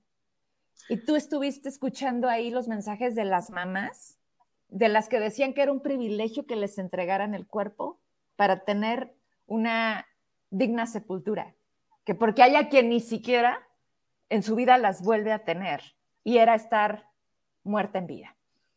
Quisiera que nos relataras poquito, ¿no? De, tu vivencia, de, qué, viste. Yo veía a niñas eh, de la mano de sus mamás, chavos, muchos muchachos, pero te escuchamos. Y mira, mira, yo ya estos que convocaron las chicas, las feministas, pero a pesar de eso, la verdad es que se unieron muchos chavos, familias completas, eh, niños, hasta mascotas, y eso fue muy bonito. Lo que se me hizo muy un, un asunto muy, muy padre fue que del otro lado del boulevard la, la gente iba pitando como en señal de apoyo, así, lo, lo que me, también me conmovió mucho fueron las miradas de la gente, o sea, se sentía volteaba a ver la gente con una expresión de tristeza. Había, la verdad fue, había mucha tristeza, estuvo muy conmovedor ese evento. No, no fue muchísima gente porque la verdad es que se convocó de un día para otro, yo siento que por eso, pero creo que el próximo sábado hay, hay una convocatoria para el asunto de, de la seguridad, ese no lo convocan las feministas, pero pero la verdad sí está, yo no sé si se oía feo que yo diga esto, pero la verdad sí hubo un momento en que yo me quebré cuando una señora está platicando ahí. O sea, es, era un enojo tan terrible el asunto de que les estuvieran diciendo que, que, pues, que tenían que agradecer que les entregaran un cuerpo, que igual en la fiscalía los mandaban a la fregada, que no los pelan, que ya han pasado años como familias que, que habían perdido madres que habían perdido a sus hijos, por ejemplo, desde el 2016 y que seguían todavía con esa, con esa tortura. O sea, qué increíble. Qué instituciones tan podridas tenemos y qué lamentable, la verdad, que, que ni siquiera sean capaces de tener un poquito de empatía con las personas. O sea, eso se me hace como, no, no sé, o sea, ¿qué, ¿qué, clase de humanos están en las instituciones? ¿Qué clase de humanos que no son capaces de tener un poquito de, pues de consideración con esta gente que está destrozada porque está enfrentando una pérdida, ¿no? O sea, es terrible, la verdad. Y, esas eran las quejas más recurrentes, las quejas contra la autoridad, más allá de contra, contra el crimen organizado ya tan asentado, ¿no? O sea, era contra la apatía de la autoridad. Eso era lo que más, lo que más molestaba. Y, también se me hizo. ¿Mande? Y que fue prácticamente el mensaje, ¿no? También se me hizo muy tonto que una marcha que fue totalmente pacífica estaba resguardada por las camionetas, esos que nos cuidan, ¿no? Estaban ahí muy presentes. Hubo uno que se metió en medio de la marcha, no sé, para tomar fotos. Entonces, la verdad es que, pues, se sintió mucha decepción de la, de la población hacia las autoridades. Y creo que con eso me, me quedé yo y se me hizo muy conmovedora. Y Gabriel Heraclio, hoy se convocaba a un tema de periodistas. También, yo, leía dos cosas. Por un lado, hablaban de, la labor, o sea, de la chamba que representa es distinta para, cada quien, ¿no? O sea, una cosa hacer los camarógrafos, los reporteros, los jefes de información, quienes no se mueven de las oficinas. Eh, vaya, son, son muchas piezas las que conforman los medios y más los que son de empresa. Sea, en el caso de nosotros que somos independientes, que estamos completamente digitales, tenemos también el manejo de información de una forma distinta. Pero yo leía eso, por un lado, el peligro de la profesión, que siempre ha sido y en México más, en los últimos meses, arrancando apenas 2022, ya van cinco compañeros que les han quitado la vida por cubrir su chamba, por hacer su trabajo. Pero por otro lado, yo leía una línea que decía que por la por, la, por el cierre de la información oficial. O sea, por ejemplo, leía Juan Gómez, ¿no? Que le daba ese, ese tono, que decía, pedimos al gobierno de David Monreal que nos den información. O sea, no dan entrevistas, no tenemos acceso, y bueno, también nosotros lo sabemos. Pero yo lo leí en esos dos sentidos. Heraclio, este, sobre estas manifestaciones, ¿vale la pena? ¿Cómo las ven? Eh, ¿Tiene sentido? La gente sigue preguntando, bueno, y si vamos, porque también hay miedo. O sea, hoy llegan y te matan en un velorio. Hoy llegan y atravesando la calle o oyendo el movimiento, te están matando. La gente tiene miedo.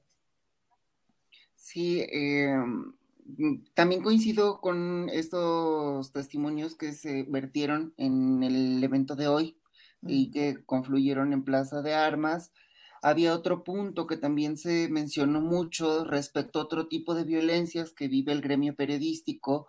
Eh, ya las había comentado yo en el programa pasado, eh, lo que se refiere a, la precarización laboral, que hay muchos compañeros que son los que hacen la talacha, el trabajo de a pie, eh, los que generan los contenidos o la información y que son los que menos ganan o los que les retransan sus pagos, los que están subcontratados, los que no tienen seguridad social, eh, que se enfrentan a este tipo de carencias y que luego pues, el patrón los obliga a tienes que cumplir con entrégame tantas notas en tanto tiempo, tus avances, esto, aquello, pero no les proporcionan ni el transporte, ni los medios, ni eh, ellos mismos tienen que poner su equipo de telefonía celular y transmitir de su propio bolsillo para alimentar los contenidos de esos grandes medios de comunicación.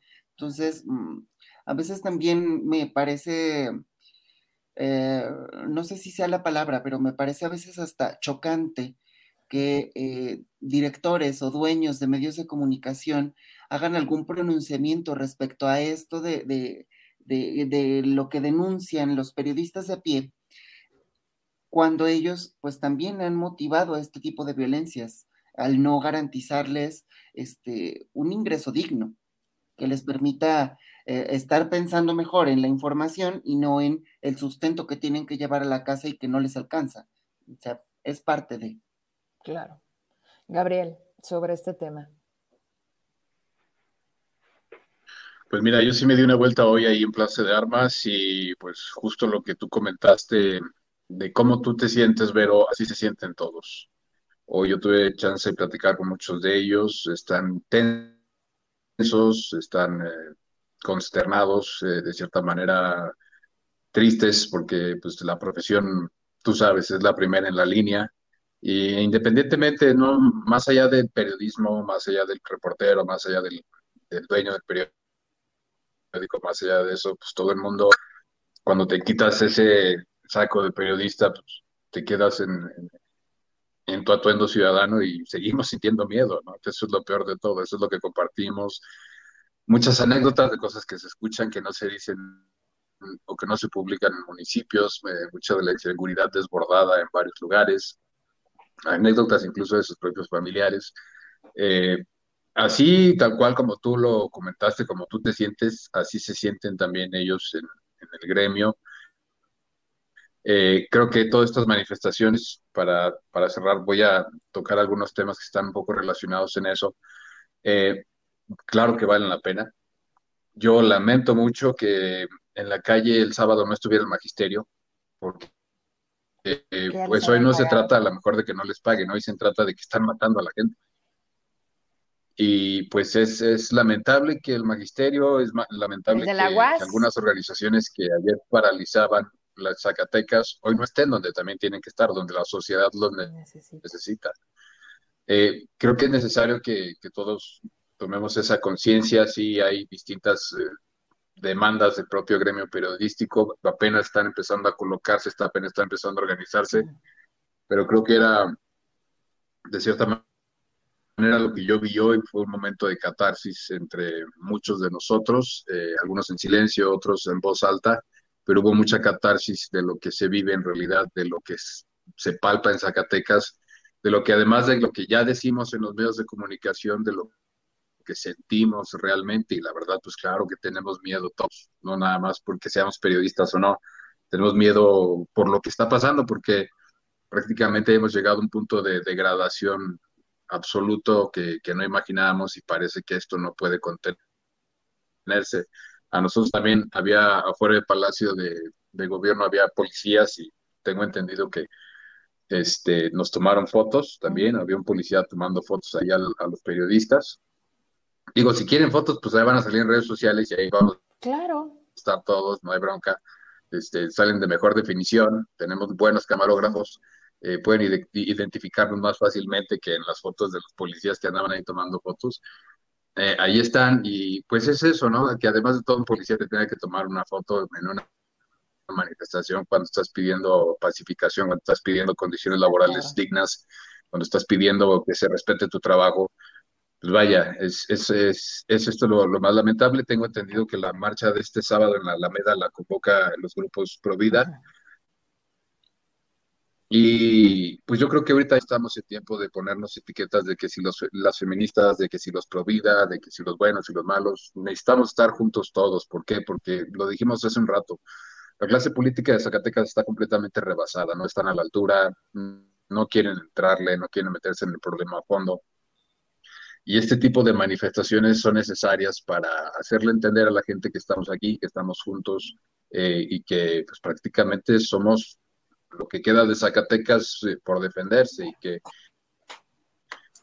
pues sí, o sea, de cierta manera, yo lo comentaba un poco en la columna el martes, o sea, Marco Flores tiene razón, o sea, el, pueblo armado, el pueblo, el pueblo ya está armado, es narcotráfico.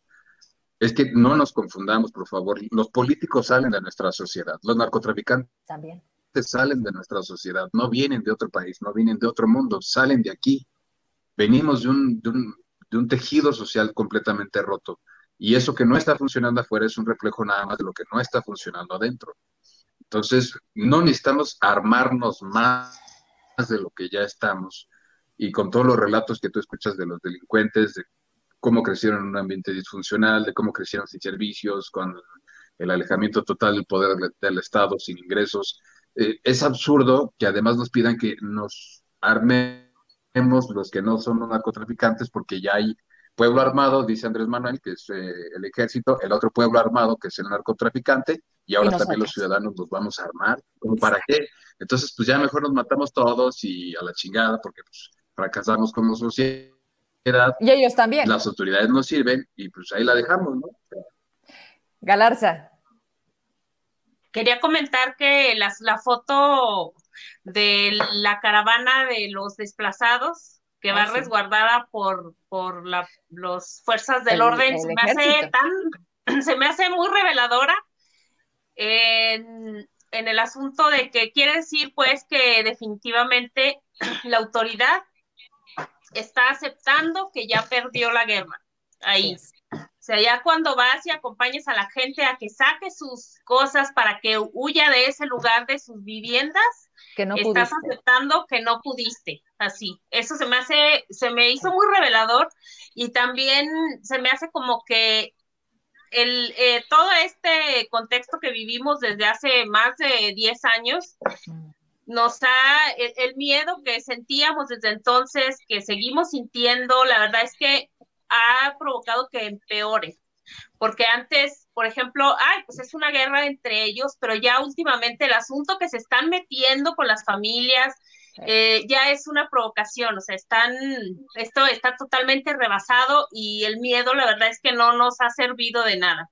Hemos permitido que esto vaya más allá de lo que, de lo que a lo mejor si las autoridades para empezar hubieran atacado, porque coincido con que es, es un asunto que, que tenemos que enfrentar como sociedad, desde el tejido social, las, las autoridades no han hecho su trabajo, están eh, si no pues el secretario de Seguridad Pública, Norma. Simplemente hoy lo escribía pues también Heraclio. O sea, hoy un secretario de Seguridad que llegó a quitar a Arturo López Bazán, que fue el primer ratificado del gobierno anterior. Un López Bazán que dónde está, López Bazán que está dando pláticas sobre la búsqueda de personas desaparecidas. Y cuando fue secretario de, de Seguridad en Zacatecas, ¿qué pasó? Más de 800 personas desaparecidas durante su periodo como secretario. ¿Qué quiere decir? ¿En Sonora sí lo dejan trabajar? Porque el cuate tenía doctorado en un tema de inteligencia. Y en Zacatecas no. ¿Por qué? Porque las policías, ¿cómo están? Porque ¿qué pasaba con los antreros? Porque les pedían piso o porque les obligaban a vender droga. Sea, no es cualquier cosa, de verdad, Zacatecas se dejó crecer. Yo no digo que no, cuando David sale y dice que hoy lo que está sucediendo es porque se está actuando con inteligencia y que lo que pasó antes era porque nadie le había querido entrar a los trancazos. Ese es el discurso que dice David para justificar el nivel de inseguridad que hoy tenemos. Yo me quiero ir con tres comentarios y saludísimos. Miren quién está viéndonos. Juanma, también de Grupo Modelo, si me ayudas a poner su mensaje, nos dice, y ya con eso nos despedimos, ¿eh? condenados, porque ya no estamos yendo con, les escucho. Oye, pero nada más una cosa. Fíjate que me, comentaron de ahí de la gente de Jerez que eh, yo ahorita estuve checando la página del doctor Salazar y no ha subido mucha información. Ah. Me comentaron que se fue a Texas o probablemente está en, Estados Unidos promocionando la feria de Jerez en estos momentos para que los paisanos vengan a Zacatecas y obviamente pues, ya sabrás qué es lo que le contestan los paisanos, ¿verdad? Pero a ese nivel de cinismo es al que me refiero en el que está la clase política hoy, que Jerez está vaciando y este cuate va a Estados Unidos a promover una feria, por favor. Estoy de acuerdo. Subían la publicidad y eh, todos los mensajes. Sale un poco de la realidad. Eran, eran en ese sentido, decían, oigan, qué poca abuela, oigan ese dinero, oigan, no se están dando cuenta, oigan, los van a levantar, oigan, porque ustedes no se han ido de Jerez. Y así, ¿no? O sea, no había un mensaje, digamos, eh, cordial. O sea, volvemos a lo mismo. ¿Por qué están pensando que la gente vive en su burbuja? Porque este señor, que el otro día yo subí una foto cuando justo mencionaba lo de los desplazados por un lado, que le dije, oye, espérame, ¿cuáles son tus prioridades? Si te estás dando cuenta de lo que está pasando con tus comunidades, si tú estás pensando en presentar a las candidatas a reina, por favor, o sea, no, no, no hay punto. Este, pero tienes razón, y, y, sí, me comentaron que fue a Estados Unidos a promocionar para que vengan los paisanos, que los paisanos están, yo creo que más enterados que él, ojalá le digan, oiga, ¿y cuándo le va a entrar al tema de los desplazados, verdad? Porque están vaciando mujeres. Creo que también fue a pedirles dinero para apoyar a los desplazados. Poca madre. Pero ¿cómo? Si, si fue a promocionar la feria, también aprovechó para decirle, oigan, y cooperen como los constructores para la campaña de David. Órale.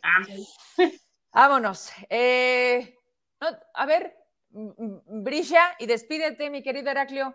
Este, saludos desde Ensenada, saludos a Pepe Kings, gracias por su buena información de mis Zacatecas querido, herido por la sinvergüenza de sus gobernantes. Ahí está, Pepe Kings está en Ensenada y sabe más que el doctor Salazar lo que está pasando en Zacatecas. De Aguascalientes, de Guadalajara, también nos están viendo, dice Dora Galván, la joven de 14 años, hija de un periodista que fue a dar su testimonio, me impactó. Y en sí, todo lo que hablaron, yo lo compartí porque necesitamos una sociedad civil informada y unidad con estas causas. Y Sí, de hecho lo que dijo la, la, hija de esta periodista es que dejémonos de, de diferencias, que entendamos que el periodismo es una familia, que respetemos las formas de trabajar de todos, pero que en estos momentos no podemos estar pensando es que aquel, es que este, lo mismo que yo decía con las, eh, con las marchas, o sea, ahorita no es que si es pro vida, que si es, feminista, ahorita es Zacatecas, ahorita es la sociedad zacatecana. Y bien lo decía precisamente la hija de esta periodista, entiendan, son una familia, yo lo he vivido porque mi, madre ha estado todo este tiempo en ese periodismo, he visto lo que sufre, lo que toca, los temas, y ustedes lo que no entienden, lo que no se dan cuenta es que son una familia, están aquí reunidos, que sí, que respeten sus formas de trabajar porque a veces son muy diferentes, pero eso no deja de crear una gran identidad entre todos, ¿no? O sea, hubo muchos, muchas reflexiones interesantes e importantes que eran necesarias. Ay, te dicen que tú sí sabes de cerveza. Queda bien. Míralo. Juan Manuel, gracias, saludos, muchas gracias por, por todo, por la atención. Sí, ni le atinó a la cerveza del, del refrigerador. Oye, dice Simitrio Quesada, sí debemos armarnos de educación, de cultura, de deporte y de convivencia. Gracias, maestro Simitrio. Vamos a despedirnos entonces. Heraclio Castillo, ¿con qué nos dejas? ¿Qué se viene? ¿A dónde le damos? Pues esperemos que eh, se venga más información de coyuntura. Por ahí estamos trabajando unos temitas que son eh, grandes, relevantes, pisancallos, eh, y en su momento se presentarán. Y este, para que estén atentos. Y pues mientras tanto, ay, a ver, ahorita qué se me ocurre para la chirimba. Digo, hay muchos temas, pero ahí veremos a ver qué sale para la chisma de mañana. Mañana te leemos tempranito. Oye, digo, eres tan incómodo. ¿Cuántas veces te han bajado el sitio? ¿Cuántas veces te han querido hackear? ¿Cuántas veces? No sé, ya, mira, la última, hoy terminé ya por completo de, restablecer al 100% mi sitio, pero batallé tanto esta vez. Fueron como cinco, sí, como cinco días de estar batallando, horas y horas y horas y horas de estar ahí picándole también con soporte técnico. Pero bueno, ya, por fin. Que descanses, que un gusto haberte visto. Y mañana te leemos, ¿eh? Galarza, ¿qué estás tomando hoy? ¿Qué estás tomando? Agua. Y luego, miren, mi miri. ¿Qué es eso? Andas mal, Galarza. No, la guardé. Andas muy tranquilo hoy. ¿Con qué te no, Galarza? Bueno, yo, yo quería comentar, por cierto, sobre lo que están proponiendo Marco Flores y Soledad del asunto de, de armarse. Creo que ahorita como está la gente de asustada y de enojada, no lo ve como una idea descabellada. O sea, desgraciadamente la gente está harta, está muy herida, dice, no, pues si nos vamos a morir, mínimo que tengamos como defendernos, ¿no? Entonces, eh, qué feo que ellos eh, sea lo único que se les ocurre a los que están en el poder, pero y, que jueguen con eso eh, porque son incapaces de ir con la gente y escucharla. Ellos están allá en su burbuja y no saben absolutamente nada. A ver, pues, te quiero hacer una pausa. Tanto Chole como Marco, ¿cuándo los has visto en tribuna? O sea, vienen muy, muy, muy, muy acá en Zacatecas a gritar que arriba las pinches viejas, ¿no? Ah, porque es él, precisamente es él, el que hoy dice que nos levantemos en armas. Ese tipo no ha tomado la tribuna ni una vez. ¿Qué tal los programas de espectáculos donde dice que está bien buena la Galilea Montijo? O sea, ese es el nivel de diputado federal que está viniendo a proponer esa provocación en Zacatecas en el momento que está más incendiado. Y Soledad Luevano, calladita. No, la más improductiva.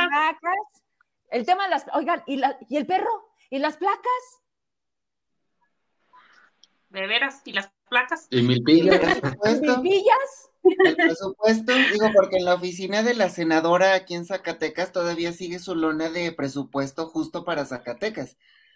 Digo, lo aprobaron desde, ¿qué? Agosto, septiembre pasado, como que ya va siendo hora de que lo quiten, ¿no? Esa lona. Sí, ahí Yo creo que no ha ido. No ha venido. Es que, la va a estar facturando mensualmente. no, ojalá que le hayan pagado al proveedor, porque con eso de que hasta los panaderos les deben, ¿verdad? Pero bueno, entonces me despido. Perdóname, Norma, ahí te hice el paréntesis porque, pues bueno, son los menos productivos, son los que vienen y se sienten muy Juan Camaney en Zacatecas, pero allá calladitos y agachados. Yo decía en un programa, ¿saben cuál es su chamba? Ah, bueno, propongan la estrategia, digan que no está funcionando, que venga el presidente para que vea cómo está Zacatecas, aunque que venga o no venga no resuelve nada. Pero ¿por qué no van y levantan la voz allá? Allá sí se los friegan, ¿verdad? Pues porque son actores, actrices y shows, es, gente de show, pues. Entonces, no esperen mucho de este tipo de personajes. El Chowli. el Chowli debe continuar. Ya, ya estaba olvidado. La, la Chowli debe continuar. Así es. Bueno, pues muchas gracias por este invitarme como cada miércoles y gracias a la gente que nos aguanta todas, casi dos horas. Y pues ya, buenas noches. Descansen. gracias, Galarza. Buenas noches. Y usted es parte de esto. O sea, somos los cinco. Hoy preguntaban por Lucy. Ay, sí, cierto. Sí, sí extrañamos a Lucy, ¿eh? Sí, hace falta ahí la, la Lucy Medina, pero bueno, sin falta el otro miércoles. Mi Gabo, ¿con qué te despides? Oigan, por, cierto, y, quería, quería decirle a Lucy que ya ven que la cancelación del Naim había costado como más de 300 mil millones de pesos. Y luego que no le gustó esa cifra al presidente y que se la dejaron, creo, en 113 para que estuviera feliz, ¿no? Entonces, pues de todas maneras, 113 mil millones son tres veces el presupuesto de Zacatecas. Por mucha lana, mucha lana. Y que fue así como agarrar todo ese dinero y echarlo a la basura. Y eso quería decirle a Lucy para que me llevara a la contra, pero no está. Oye, y también se nos está olvidando lo de Constellation Brands, ¿no? Que también fue un chingo de lana tirada a la basura porque el señor dijo, no, no se ponga aquí, pónganse allá. ¿Se la van a llevar a Veracruz? Nos dijeron, ¿no? Pues bueno, mi Gabo, pues como, como siempre, gusto verte. ¿Con qué te despides? Pues eh, yo nada más dos mensajes. Eh, como ya ustedes dijeron, eh, si los desplazamientos de Jerez reflejan el fracaso de las autoridades, una sociedad armada lo único que va a reflejar es el fracaso de la sociedad y no estamos para fracasar en estos momentos. Creo que no estamos para fracasar.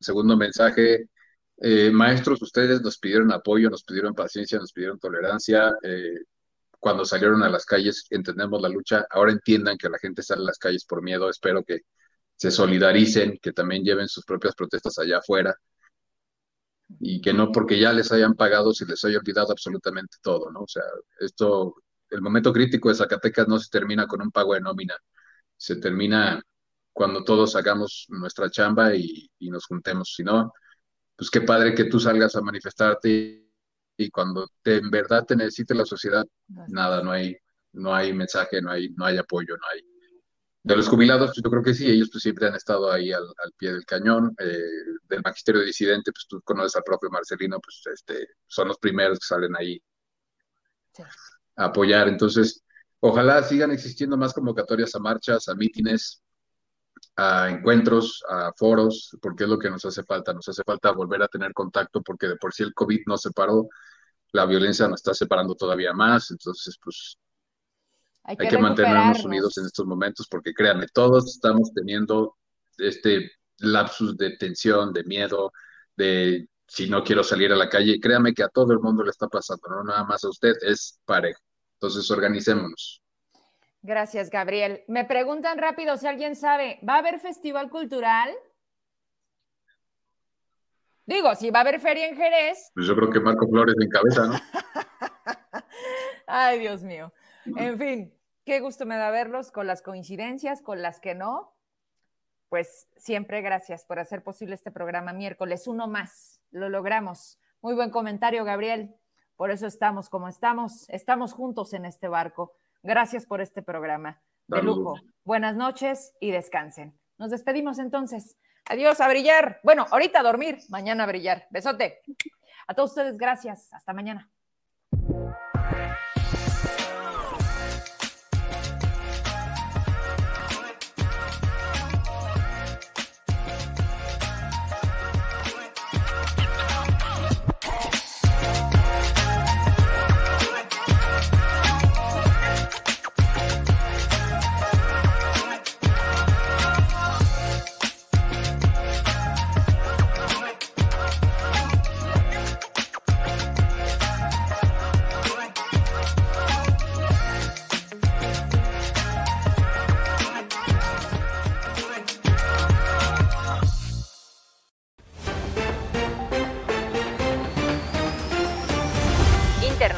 Ucrania aprueba estado de emergencia de 30 días a partir del jueves.